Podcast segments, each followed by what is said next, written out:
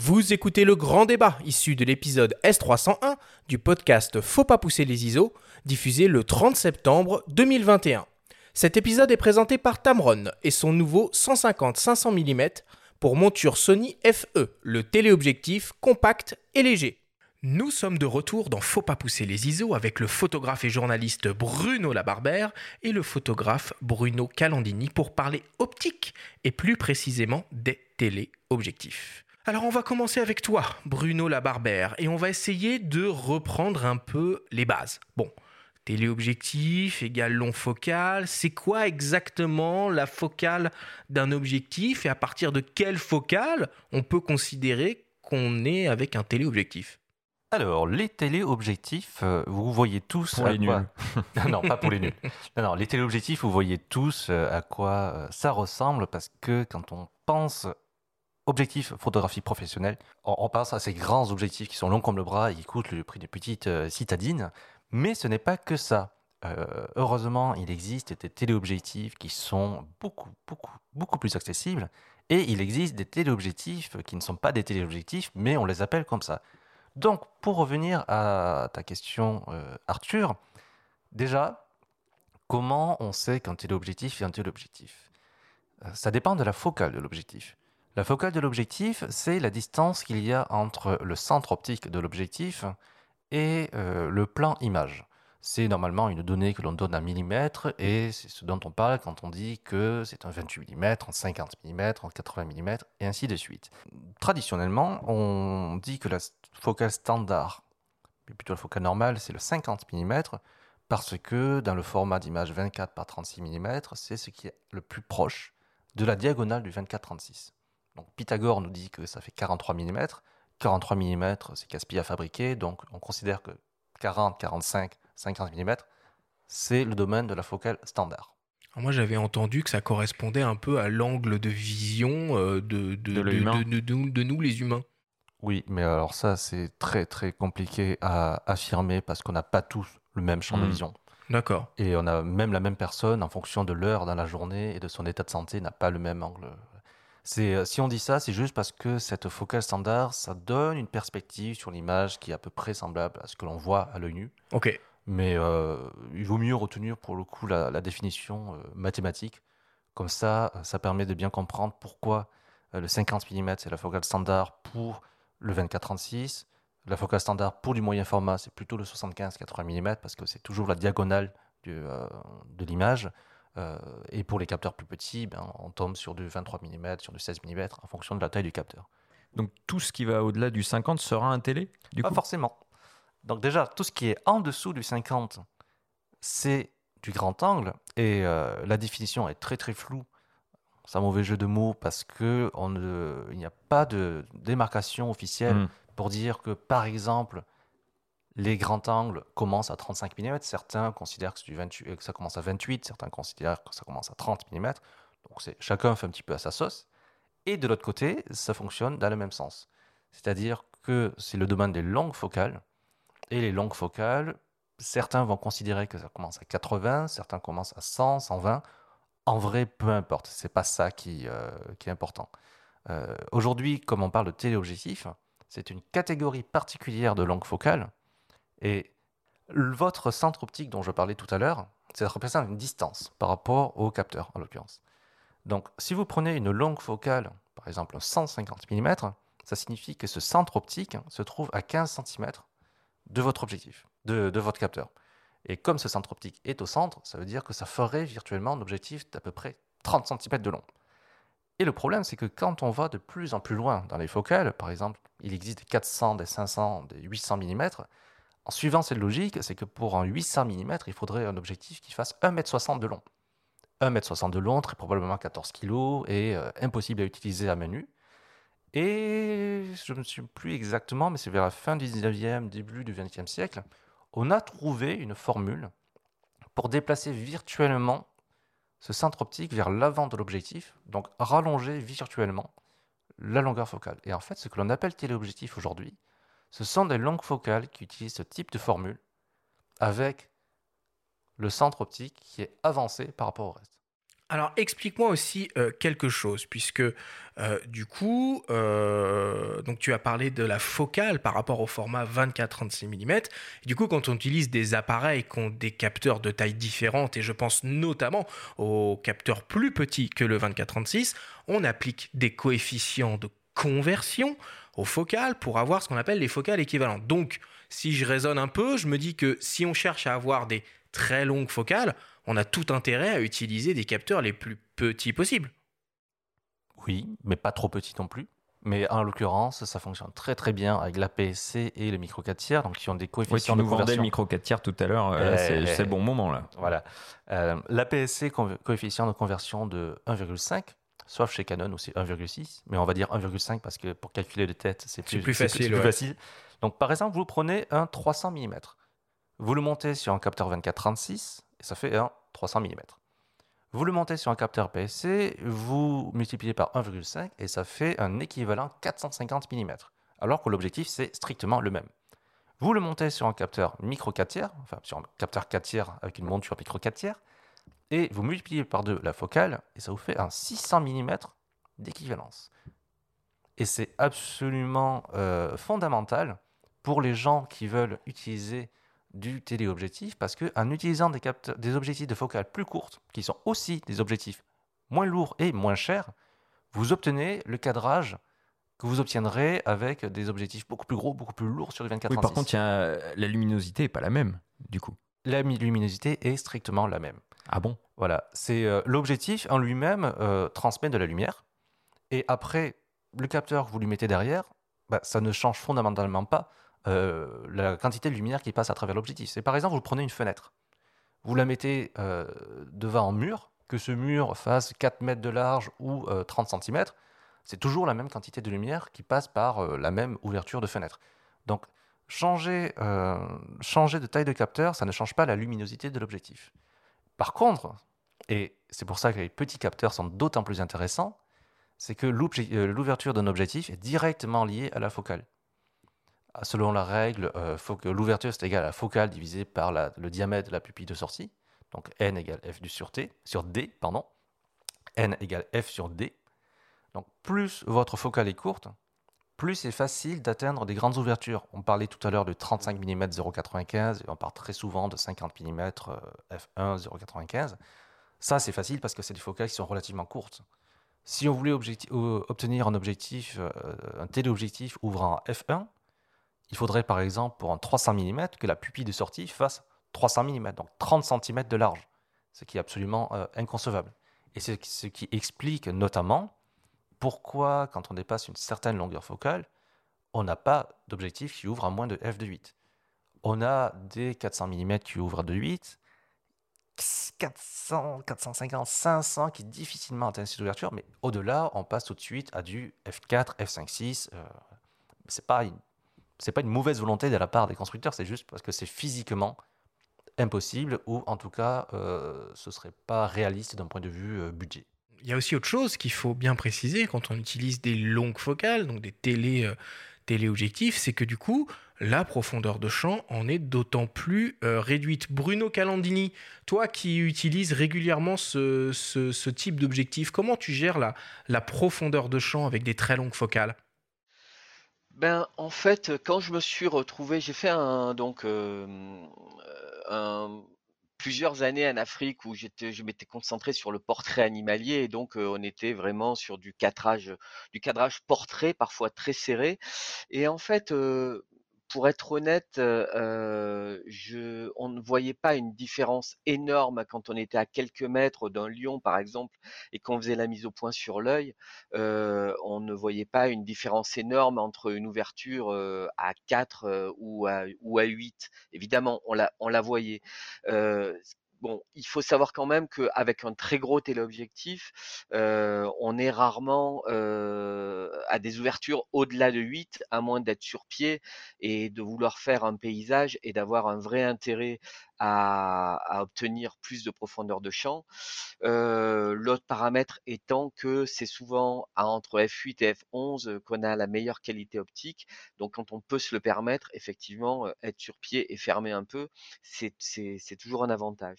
Maintenant, effectivement, quand on fait de la photo animalière ou d'action, de sport ou de portrait ou autre, euh, en général, les téléobjectifs, on les utilise à pleine ouverture. Et c'est un autre avantage des petits capteurs euh, d'ailleurs.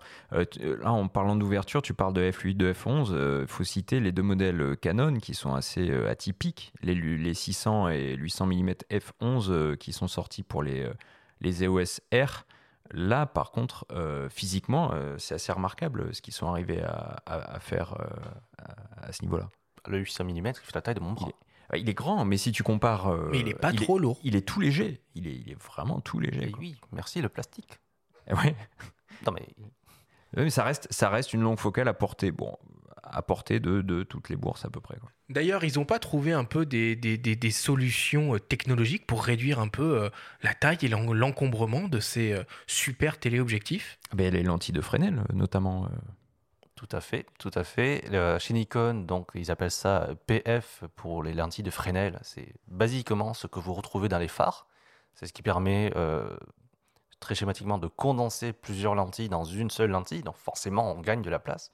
On gagne de la place, on gagne du poids, on gagne en prix parce que moins de lentilles, ben, c'est moins de, choses à fabriquer, ça fait moins de fûts, enfin bref. Et du côté de euh, Canon, on est sur la lentille DO qui grossièrement fait la même chose. Donc l'idée, c'est toujours d'avoir des, des objectifs plus compacts possible et vraiment, euh, Bruno, tu, me corriges si je me trompe, mais l'idée avec les objectifs, c'est d'abord de pouvoir les transporter. Parce que si on ne les transporte pas, on ne peut pas faire de photos. Tout à l'heure, tu parlais du, du, micro 4 tiers et je, me rappelle avoir été bluffé euh, sur le terrain par, euh, par le, le 75-300 euh, Zuico qui tient dans une poche de, de treillis, en fait, qui doit faire une quinzaine de centimètres, moins de 500 grammes, et qui, ben, qui avec le, le, coefficient de conversion, équivaut à un 150-600. donc, bah, ça, c'est Enfin, c'est énorme d'avoir ce type d'objectif aussi disponible et parce que c'est bien beau d'avoir des, téléobjectifs super puissants, mais quand ils sont au fond d'un sac dédié parfois et que voir dans le coffre de la voiture, eh ben, finalement on s'en sert jamais et un objectif pas disponible, c'est pas un bon objectif parce que voilà, c'est trop, c'est ça devient trop compliqué au bout d'un moment et on ne l'utilise plus. Donc encore une fois, c'est le compromis entre poids, encombrement, disponibilité, qualité optique, ouverture, etc. Et c'est avec ça qu'il faut faire. Alors évidemment, quand on pense téléobjectif, on pense naturellement et en premier à la photo de sport et à la photo animalière. on en a déjà un peu, parlé. Par exemple, tout le monde a en tête l'image d'une ribambelle de photographes alignés le long des terrains de sport à l'occasion d'un grand événement avec leurs impressionnants téléobjectifs tout de blanc vêtus. Alors nous nous sommes entretenus avec... Euh, ou noir, oui. Nous nous sommes entretenus avec Guillaume Cuvillier, qui est le responsable du marché photo professionnel chez Sony, et qui nous explique pourquoi et comment ces objectifs sont utilisés sur le terrain par les professionnels. On l'écoute. Alors les téléobjectifs sont effectivement beaucoup utilisés euh, par les, photographes professionnels sur des événements sportifs parce que bah, souvent les, les, photographes se trouvent quand même à distance euh, des athlètes ou des, euh, des, sportifs pour des raisons diverses, hein, de, de, discrétion, pour des questions de, de sécurité aussi. Donc ça rend l'usage des téléobjectifs indispensable dans, dans pas mal d'usages, donc dans les sports mécaniques bien entendu, mais même sur d'autres compétitions de tennis, de foot. Les photographes n'ont pas forcément non plus beaucoup de choix dans leur la position qu'ils vont prendre autour des autour des arènes sportives, donc euh, ils sont parfois obligés effectivement de recourir au téléobjectif pour pouvoir avoir des cadrages intéressants. Alors aujourd'hui, Sony euh, dispose effectivement d'une gamme de téléobjectifs assez riche. Une des focales les, toujours les plus utilisées, c'est le 400 mm de 8. L'ouverture de 8 permet de bien détacher le sujet du fond. Et c'est vrai que le 400 mm permet de travailler à la fois assez près, même en multipliant, on arrive à, l'utiliser aussi avec des rendus tout à fait satisfaisants à des distances plus importantes.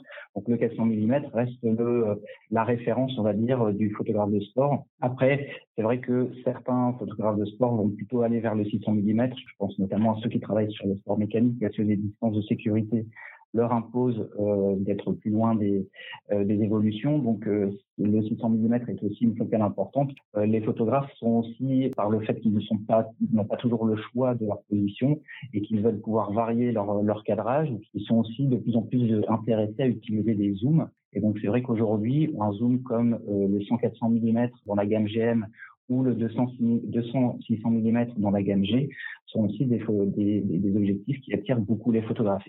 Alors en termes de performance, ce à quoi les photographes vont être euh, assez attentifs euh, dans le choix d'un téléobjectif, ça va être bon, d'une part la qualité optique. Hein, euh, donc la qualité optique, on la rattache aussi à l'ouverture, la plus grande ouverture possible pour avoir un joli bokeh. La qualité optique intrinsèque pour avoir une image qui soit propre, nette, arrachée, impactante visuellement. Après, notamment dans la photographie sportive, mais aussi dans la photo animalière, dès qu'il s'agit de, de, de, photographier des sujets en mouvement, on va être aussi attentif à la euh, la vitesse de l'autofocus. Euh, notamment aujourd'hui, dans la gamme Sony, on trouve des motorisations euh, assez uniques en leur genre. Chez Sony, depuis la génération de moteurs XD, qu'on trouve notamment sur les 400 et 600 mm, on a une, translation qui est linéaire sur des tringles droites.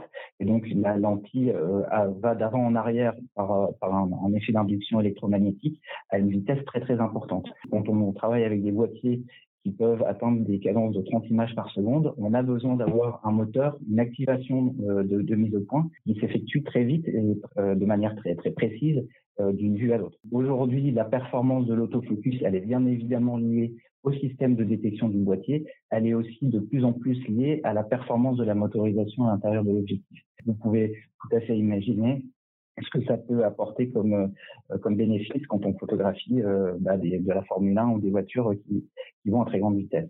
Alors Guillaume me précisait juste après cette, euh, cette petit entretien qu'il avait oublié un point qui était fondamental aussi pour les, les photographes sportifs, c'est le poids le poids de l'objectif et donc sa maniabilité. Et quand on voit par exemple que le 400 mm 2.8 euh, de Sony ou le 600 mm euh, f4 de chez Sony ont un poids qui tourne aux alentours euh, des 3 kg avec un centre de gravité qui est ramené au plus proche de la monture, c'est des facteurs extrêmement importants qui favorisent la maniabilité, qui vont dans le sens d'un usage professionnel sur le terrain.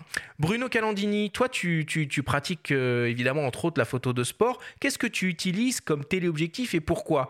Et j'ai envie de te dire, même question pour de la photo animalière. Alors moi je suis un vieux sentimental, donc du coup euh, j'ai un 200-400 Nikon qui m'a accompagné euh, de longues années euh, et qui m'accompagne toujours parce qu'il tourne comme une horloge et voilà j'y suis habitué, je, je l'ai très très bien en main.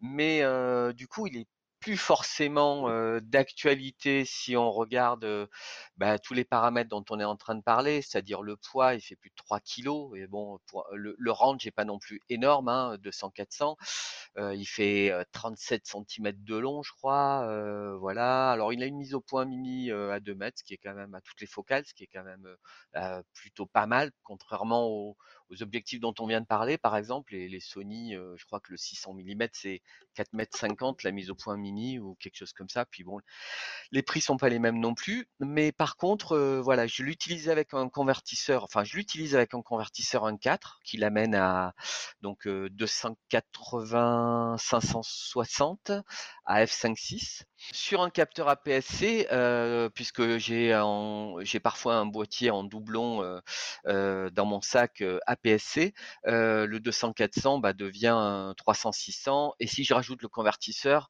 ça devient 420-840 f5.6. Donc là, je voilà, je suis armé pour toutes les éventualités.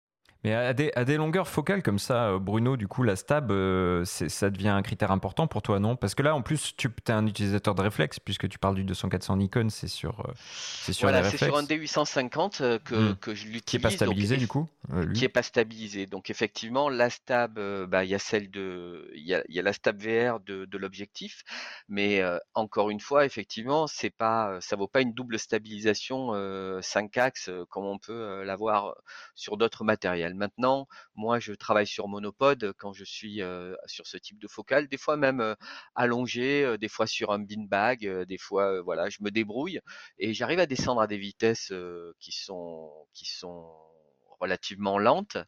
pour revenir à ce que je disais sur la PSC, bon, quand je suis sur un D850, ben, en l'occurrence, c'est un capteur de 47 millions de pixels, donc je peux recadrer sensiblement dans, l'image. Donc je perds certes quelques pixels, mais je bénéficie d'autres avantages. déjà, je, je, réajuste tranquillement mon cadrage en post-prod plutôt que de, de choisir le, le, crop directement à la prise de vue. Je, je, profite de la, de la, de la dynamique du, du capteur plein format et puis je j'exploite que le centre de la photo généralement, donc ça, élimine les bords et les angles de l'image native. Et en général, c'est les zones où les téléobjectifs sont, les plus faibles. Donc, donc moi, je trouve mon compte à travailler comme ça. Cet été, tu as eu l'occasion de, tester le, le, le 150-500 de Tamron en montureux. Donc c'est un petit peu aussi un nouvel univers pour toi, euh, même si tu as l'habitude de tester du, matériel euh, régulièrement euh, depuis des années pour le, magazine, mais là tu es en configuration sans miroir, hybride avec un boîtier stabilisé, une optique stabilisée, avec plein de modes d'ailleurs de stabilisation dessus. Et plus globalement aussi en termes d'usage, quel est ton, ton retour un petit peu sur cette expérience? Bah, en fait, donc on on parle du du Tamron là en en particulier donc ben, pour avoir essayé les 150-600, perdait 100 mm en longue focale, mais on gagnait en compacité. l'objectif monté sur le sur l'Alpha 9, ça ça faisait à peu près 2 kg je crois, si j'ai bon souvenir, donc un poids relativement raisonnable. Qu'est-ce que ça t'a apporté en termes d'usage, cette plage de focale, ce range 150-500 ben, en fait, euh, bon, le, l'objectif standard, euh, je dirais, euh, pour, pour le photographe lambda, c'est plutôt un 24-70, voire un 24-120. Donc, ce, ce type d'objectif, c'est, c'est, plutôt un objectif qu'on a en complément dans un sac que qu'un objectif passe-partout. maintenant, le jour où on en a besoin, effectivement, avec un 120 mm, on fait pas de la photo animalière, on fait pas du, de, de sport à partir des gradins et on est bloqué. voilà, si on se retrouve dans le désert, en mer, qu'on veut photographier un banc de dauphins qui suit un bateau, etc. On se retrouve vite limité sans, sans ce type de focale. Donc c'est à ce moment-là qu'il faut savoir le sortir. et effectivement, moi, j'ai essayé de l'utiliser un petit peu dans toutes les situations qui peuvent, qui peuvent, qui peuvent avoir de l'intérêt. Donc, effectivement, l'animalier, le sport, mais on peut également l'utiliser en paysage, pourquoi pas, dans des, dans des endroits, dans des endroits très dégagés.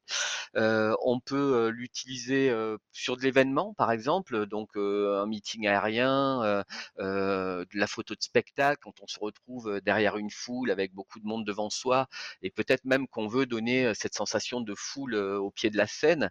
On peut, on, peut dans ce cas-là cadrer un petit peu des personnages en flou en avant-plan. C'est les fameux tassements de, de perspective là alors ça, c'est un, oui, alors ça, c'est un peu ça, effectivement. Euh, ce tassement de perspective, oui, c'est une. Enfin, là, Bruno euh, pourrait en parler mieux que moi. C'est euh, si en gros on photographie un paysage avec une rangée de, de, de, sapins et puis au loin une montagne, plus on va reculer et, et allonger la focale, et plus on va avoir l'impression que la rangée de sapins est au pied de la montagne, même si il y a une grande distance entre les deux. Donc le téléobjectif tasse les perspectives. Effectivement, ça a été reproché d'ailleurs récemment à des journalistes qui utilisaient ce, procédé pour faire croire que des gens respectaient pas la distanciation sociale sur les marchés, etc. Ils se mettaient loin, ils utilisaient des longues focales. Du coup, on avait une impression de foule euh, entassée euh, qui n'existait pas dans la réalité. Euh, si on faisait la même photo sur le côté, on se rendait compte qu'en fait, il y avait beaucoup d'espace entre les gens.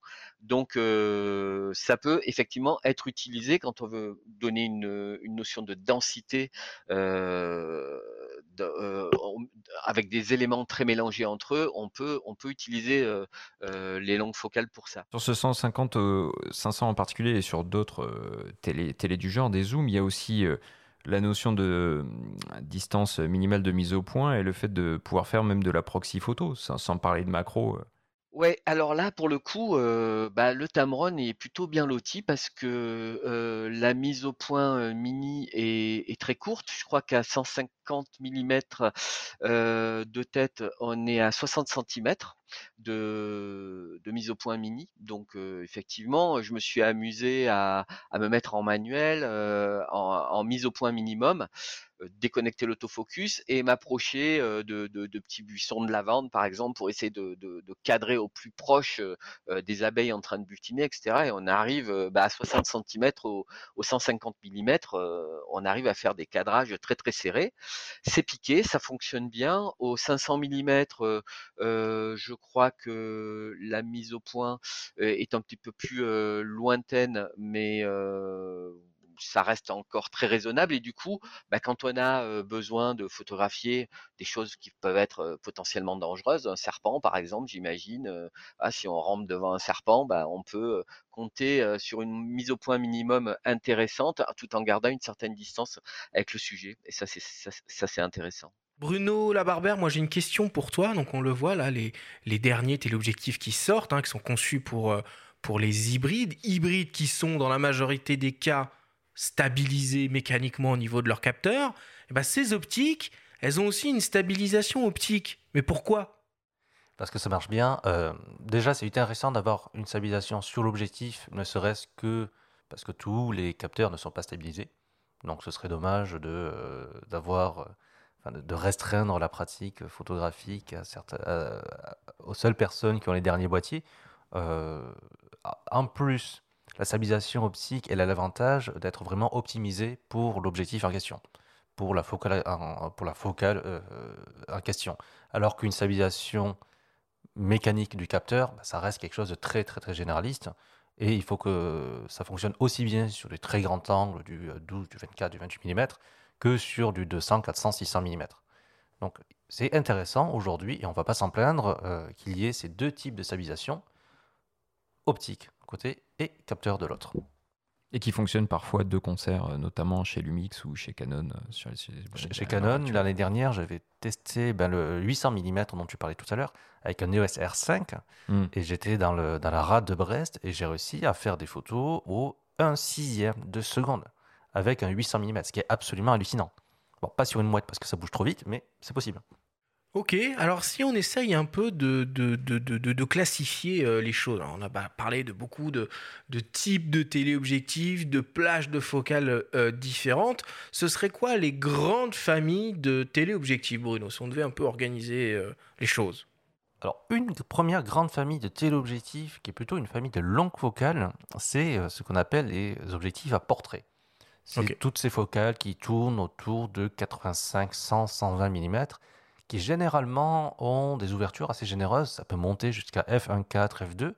Et en fait, c'est des objectifs qui, sont, euh, qui vont exploiter le fait que quand on allonge la focale, on réduit la profondeur de champ. Des bokeh master. Exactement. Donc ça permet d'avoir le visage qui, euh, qui pop par rapport euh, à l'arrière-plan, qui lui sera bien flou. Donc on reste sur des objectifs bah, d'encombrement moyen et souvent en focale fixe en plus. Souvent en focale fixe, mais c'est pas obligatoire.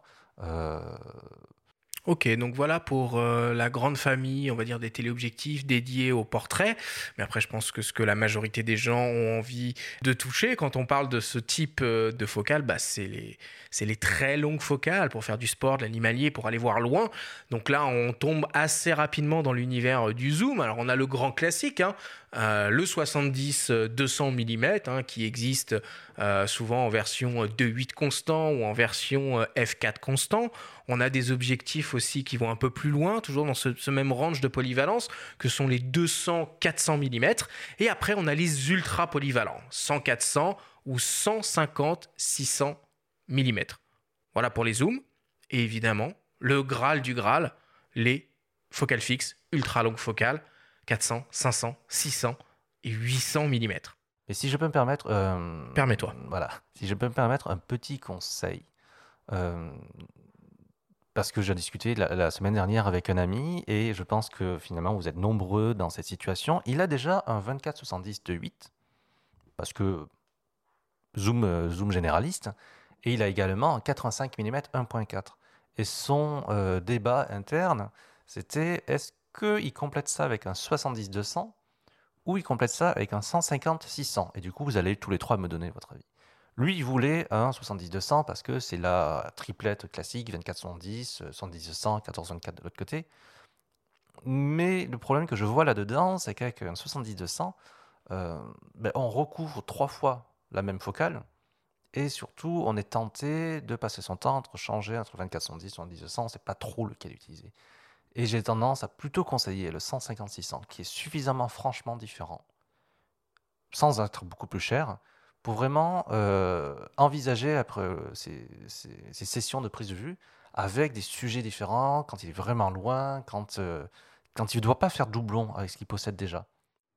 Il y a aussi, en parlant de doublon, les doubleurs avec les 70-200, qui peut être une autre option, plus légère en tout cas. Un 70-200 de lutte avec un doubleur, ça peut fonctionner mais c'est quand même encore un accessoire qu'il faut mettre, qu'il ah faut enlever, il ne faut pas l'oublier. Voilà, bien sûr, bien sûr. Pour beaucoup de photographes qui démarrent, euh, à mon avis, un 150-600, 150-500, on parlait beaucoup tout à l'heure, c'est quelque chose qui est relativement nouveau et euh, c'est et c'est bon, ils sont bons. Je, suis ah bah, toujours très étonné. on les avait testés, bon, le, le, Tamron G2 ou les, les, Sigma Contemporary et Sports sur, sur les réflexes, c'était vraiment étonnant. Ce qui fait que d'ailleurs, beaucoup de photographes, euh, même pro, euh, ont laissé tomber euh, des longues focales des 500 mm f4 parce que ces focales devenues, enfin ces, optiques très polyvalentes sont devenues très performantes aussi et plus légères, donc forcément ils les ont prises. Ou le Nikon 200-500. Ou le Bigma 60-600. Qui est, ah ouais, qui est assez unique aussi en son genre. Hein. Celui qui ressemble à un bazooka là. Euh, non, ça, c'est le, non, ça, c'est le 200 500 de 8, celui qui pèse 22 kilos. Ouais. Qu'on voit d'habitude sur les salons. Qu'on verra peut-être au salon de la photo 2022. Euh, pour continuer, bah, ce que je vous propose, c'est d'écouter le, témoignage de Sébastien Montulet, qui est le responsable des ventes de la boutique spécialisée euh, Camara au Mans, qui est située aux 5 places euh, des Comptes du Maine. On lui a demandé quels seraient ses conseils pour choisir son premier téléobjectif. On l'écoute. Alors, en tant qu'utilisateur aussi de, ce type de matériel, parce que je fais de la photo animalière, moi je conseillerais euh, pour une personne qui commence de, commencer avec un télézoom, puisque déjà en rapport qualité-prix, euh, c'est intermatable. Régulièrement, et c'est vrai que j'ai souvent utilisé des focales fixes, donc très lourdes, qui nous obligent à le poser, sur un trépied. En fait, on fait pas du tout les mêmes photos. Et là où ça a été révolutionnaire, quand euh, Tamron a sorti, c'est eux qui ont dégainé le premier euh, télézoom, euh, je dirais, de qualité avec le 150-600 euh, G1. ça a été une révolution puisqu'on avait un poids de 2 kilos et on avait, c'était comme un couteau suisse. On passait de 150 à 600, c'était royal. On faisait tout type de photos animalières. L'avantage, c'est de pouvoir faire des photos aussi à main levée. Ça, c'est très très important. Donc, on peut faire des oiseaux, on peut faire des. je ne suis pas contre les, les focales fixes. Hein, J'en ai une, mais c'est vrai que les trois quarts du temps, j'utilise moi personnellement un 150-600 hein, qui me permet de, faire n'importe quel type de photo. Euh, en fait, on a sur le marché euh, deux, je dirais, deux types de, téléobjectifs. On va avoir généralement les 100-400 et puis on va avoir euh, la fourchette en gros de 150-600. Pour choisir un, téléobjectif, un télézoom, on va regarder la construction, euh, c'est important. Une personne qui en a besoin pour euh, faire du voyage dans des pays un petit peu, je dirais, humides, on va avoir tendance à conseiller des versions euh, forcément protégées, donc tout temps. Généralement, ils ont la stabilisation, sont bien équipés en stabilisation, donc là, il n'y a pas vraiment de, de, différence. Donc, on va avoir une version un, petit peu plus lumineuse sur les 100-400. Donc, ça peut aussi une personne qui a besoin le plus de lumière, on va l'orienter plus sur euh, des, télézooms 100-400. Puis il y a aussi une histoire de poids très très importante euh, et d'encombrement. Pour Sony, euh, il y, a, des choses très très intéressantes. Sigma vient de sortir le, nouveau 150-600 euh, Sport. En fait, c'est tout l'avantage de la version contemporary, c'est-à-dire qu'on va avoir un poids qui va être beaucoup plus léger par rapport à la version Sport en réflexe. Euh, on va avoir la même construction en fait que le modèle Sport en réflexe, mais avec un, encombrement et un poids qui correspond au contemporary. Euh, Bien sûr, avec euh, des avantages par rapport à la version contemporary sur réflexe. On va avoir une meilleure stabilisation, euh, meilleur euh, pare-soleil, meilleur AF pour le collier. On va avoir le système Arca Suisse pour le mettre sur trépied. On va avoir aussi, très important, la mise au point mini va passer de 2,80 il me semble de mémoire à une soixantaine de centimètres. La fabrication est équivalente, bien sûr, c'est un modèle sport, donc la fabrication est tout temps euh, comme la version sport euh, sur le réflexe. Donc c'est un, concurrent euh, direct au 200-600 de chez Sony. Qu'on peut trouver, on peut trouver le, le 100-500, qui est une très très belle option chez Canon, où on va avoir une construction sérielle avec euh, un encombrement comme l'ancien 100-400 sur les réflexes. Euh, on va avoir le même poids pour 100 mm de plus. Alors c'est vrai, la question c'est l'ouverture. On n'est plus à 5-6, forcément on est à 7-1. Mais en fait ce qu'il faut comprendre c'est qu'à quasiment à 400 on est à, à, à 5-6. Donc en fait c'est un petit bonus des 100 mm. Euh, pareil le 7-1 donc euh, c'est pas une grande ouverture mais on peut récupérer euh, de la lumière grâce au boîtier hybride puisque c'est assez phénoménal euh, les possibilités euh, de monter aujourd'hui euh, sur les sur les boîtiers notamment plein format. Alors chez Nikon, on attend on attend en téléobjectif le un 200-600 apparemment. Euh, on n'a pas le prix, enfin j'ai pas les connaissances du prix, j'ai pas le donc ça c'est des choses qu'on attend. Juste pour préciser, on a vu circuler une feuille de route pour les optiques Nikkor Z pour hybride, euh, mentionnant effectivement un 200-600 à venir et un 100-400. Donc pour tous les Nikonistes qui sont en mal et en manque de longue focale, puisque c'est la marque qui est un petit peu en ce moment derrière les autres euh, à ce niveau-là, apparemment, ça arrive. Pourquoi Tamron et Sigma sont en fait les deux constructeurs un peu outsiders qui proposent des téléobjectifs? Parce que ça coûte cher, tout simplement. Euh, pas tellement du point de vue de la formule optique, parce qu'en vrai, euh, si on se contentait d'objectifs manuels, un 150-600, ok, ce serait compliqué à fabriquer, mais c'est pas euh, de l'ordre de l'impossible. Par contre, ce qui coûte cher, c'est vraiment d'associer ça à un module autofocus qui est capable de faire la mise au point de manière correcte à toutes les focales intermédiaires, donc 150, 151, 152, blablabla, jusqu'à 600, parce qu'à chaque fois, il faut reprogrammer la puce, il faut reprogrammer euh, la motorisation, il faut être certain que ça fonctionne sur du Canon, sur du Nikon, sur du Sony, sur du Panasonic, sur du Leica, sur du Sigma. Euh, donc ça demande un budget R&D que les constructeurs qui viennent d'arriver, euh, bah, surtout les constructeurs chinois, n'ont pas encore. Et en parlant de budget R&D, qu'est-ce que tu peux dire aussi sur les focales d'exception Même peut-être Bruno Canadini qui a dû en, en essayer ou qui espère en essayer un jour sur les zooms avec convertisseur intégré. Ça, c'est des belles pièces optiques aussi. On voit des 200-400 avec des convertisseurs intégrés. Olympus en a sorti un récemment aussi. Oui, c'est c'est euh, effectivement c'est du tout en un comme ça, ça évite de, de rajouter, comme le disait Bruno tout à l'heure, des pièces additionnelles qui peuvent voilà qui demandent du stockage, des manipulations. C'est sûr que c'est un peu c'est un, petit peu la. J'ai- J'en ai jamais eu en main et effectivement j'aimerais bien tester ça pour voir comment ça marche, mais je suis relativement confiant parce que le, mécanisme a l'air relativement ergonomique et j'imagine qu'en un, en un tour de main on passe, on, on, on- on intègre le convertisseur à l'objectif et ça doit être assez fabuleux. ouais. Après, c'est des objectifs euh, qui coûtent tous, tous, quasiment sans exception, euh, entre au moins 10 000 euros. Donc c'est Ouais, absolument monstrueux, 10 000 millionnaires euros. Ouais. Forcément, euh, ils ne vendent, ils les vendent pas par palette. hein. S'ils en vendent euh, chaque exemplaire une centaine euh, par, par an en France, c'est déjà énorme. Donc forcément, bah, faible production, très gros coût, il faut l'amortir. C'est des objectifs qui se renouvellent une fois tous les 10 ans. D'autant plus qu'une fois qu'on a un 600 de 8, bon, euh, à moins d'avoir un usage euh, intensif et rémunéré euh, dans l'utilisation, on ne s'amuse pas à le renouveler progressivement. Et c'est aussi, par extension, l'une des raisons pour lesquelles il n'y a pas encore des masses de 600 800 mm pour hybride spécifiquement. C'est que, un, ça coûterait très très cher pour une clientèle qui n'est pas, qui n'est pas suffisamment grande pour absorber les coûts.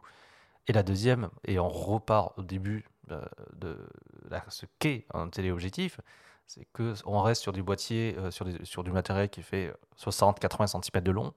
Pour gagner 100 grammes et 3 cm d'épaisseur, voilà, autant mettre une bague. On en revient aux 600 et 800 Canon euh, F11 euh, en plastique. Oui, parce que eux, ils sont à ouverture fixe. Donc, le fait d'être à ouverture fixe, ben, ça enlève pas mal de mécanique euh, à gérer, ça, et ça permet d'optimiser vraiment euh, la formule optique pour ça spécifiquement. Bon, messieurs, je vais devoir mettre un terme à cette discussion. On a fait exploser euh, le chronomètre depuis, euh, depuis le début de cette émission. Il est temps de passer au débrief.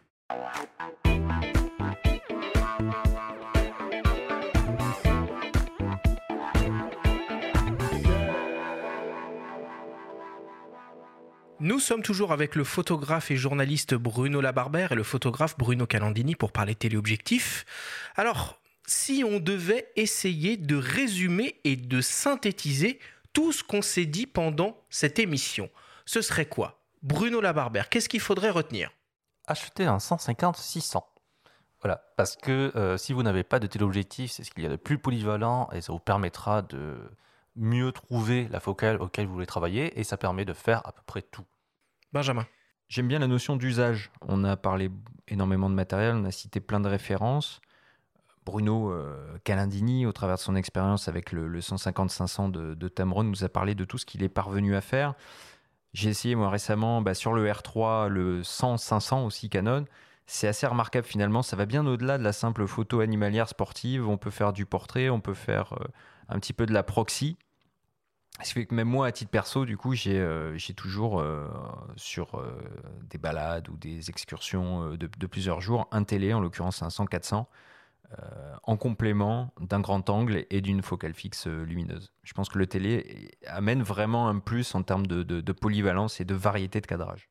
Bruno Calandini. Oui, moi je suis de, je suis un inconditionnel euh, du zoom. hein. Je pense que les avantages sont évidents. Euh, qu'on soit bloqué dans un 4x4 de safari, sous un affût, euh, sur un bateau euh, en train de photographier des macareux, euh, ou euh, qu'on soit au fond d'une salle de spectacle, dans une salle de conférence. Enfin bon, on arrive toujours avec le zoom, même si on est bloqué sur une chaise ou les deux pieds au même endroit, à ajuster ses cadrages. Et pour moi, le zoom, c'est c'est Maintenant, pour rebondir sur ce que tu disais, Bruno, tout à l'heure, tu voulais conseiller à ton ami le 150-600 au lieu du 70-200. J'avoue que dans un sac à dos, euh, remplacer un 70-200 par un 150-600, même si bien sûr ça fait doublon et euh, que euh, et le, range n'est pas le même, euh, moi personnellement j'aurais du mal. Je, pense que je, prendrai les deux. Euh, J'espère que ton ami est riche et euh, je prendrai les deux et je et je prendrai plus ponctuellement le 150-600 quand je dois aller au-delà du, du 200 mm ou quand je pense que ce que je vais avoir à faire va m'y amener. Mais euh, compliqué à transporter euh, tout le temps, quand même, je pense, je trouve. Bruno Labarbère, du coup, est-ce que selon toi, euh, un photographe doit avoir dans sa, dans sa panoplie euh, un téléobjectif? Pas forcément. Pas forcément parce qu'on a chacun des sensibilités photographiques différentes et euh, quelqu'un qui fait que de la photographie de rue, c'est pas super utile d'avoir euh, un téléobjectif. Et on peut passer une vie entière de photographie sans s'intéresser aux sujets qui sont très très loin. Euh, L'animalier, à titre personnel, ça ne m'intéresse pas du tout. La photo de sport, ça ne m'intéresse pas du tout. D'autant plus qu'il y a déjà des gens qui font ça, qui le font très bien. Donc c'est vraiment... euh, il n'y a pas d'obligation quand vous êtes photographe à vous équiper euh, du 12 mm au 1200 mm. C'est trouver la pratique que vous aimez, trouver la focale et les objectifs et le matériel qui, permet, qui vous permet de faire cette pratique sans vous ruiner et en y prenant du plaisir. Et si vraiment euh, vous avez besoin d'un tel objectif, euh, allez-y, mais il ne faut pas que ce soit obligatoire. Bruno Calandini, pour toi, ce serait quoi le téléobjectif idéal? Ben, le téléobjectif idéal, euh, il est forcément, euh, il est forcément pas trop gros, pas trop lourd, euh, il ouvre grand, et puis il a un piqué excellent. donc voilà, c'est, on sait tous que aujourd'hui c'est, c'est compliqué, mais ça évolue. moi, j'ai connu l'époque où avoir être équipé au-delà du 300 mm, c'était, c'était exceptionnel. Puis sont arrivés des des télézooms de plus en plus performants, avec des qualités optiques qui était de plus en plus pointu.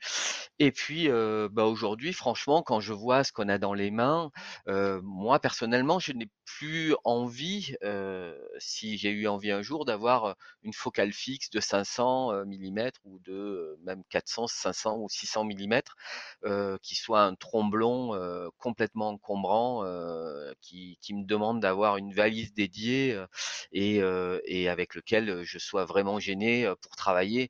Quand on est dans un 4x4, je reviens souvent au truc, à l'exemple du 4x4, mais quand, quand, on est en safari par exemple et qu'on doit changer d'objectif, euh, c'est juste euh, une tannée euh, de d'être debout, accoudé contre la carrosserie pendant que le, le, le, chauffeur roule pour aller rejoindre une scène qui est en train de se dérouler et où il faut être vite sur place pour pour pouvoir faire des images. Et là, changer d'optique à ce moment-là, c'est c'est compliqué. Même tenir le boîtier calé contre soi pour aller d'un point à un autre sur une piste, c'est compliqué. Donc, je pense que la, maniabilité, on en a parlé, la disponibilité, c'est super important pour se servir de, son matériel. Et voilà, c'est ce compromis-là qui, me paraît être le, meilleur compromis à trouver pour les générations à venir. Bruno, tu, Bruno, tu voulais réagir? Oui, oui, je veux juste ajouter une chose, c'est qu'on parle là uniquement d'objectifs pour réflexe, pour hybride depuis le début. On parle d'objectifs qui valent pour la plupart au-delà de 1000 euros. Euh, en vrai, si vous voulez utiliser des longues focales et que vous n'êtes pas certain, il existe toujours des compacts et des bridges qui ont des longues focales qui coûtent beaucoup, beaucoup, beaucoup mm. moins cher. Mm. Et euh, voilà, c'est des bridges en pouce. Si c'est un usage vraiment très très ponctuel, il existe des bridges en pouce, par exemple euh, le Lumix TZ200 qui, va, qui vont à 200, 300, 400 mm. Et c'est une bonne première manière de vous faire la main. Donc vous en achetez en d'occasion, vous essayez, puis vous le revendez parce que ça se revend, tout ça. Et après, vous franchissez le pas. Mais ça sert à rien d'aller euh, euh, dépenser tout de suite 1500, 2000 euros pour quelque chose qui va rester dans le coffre.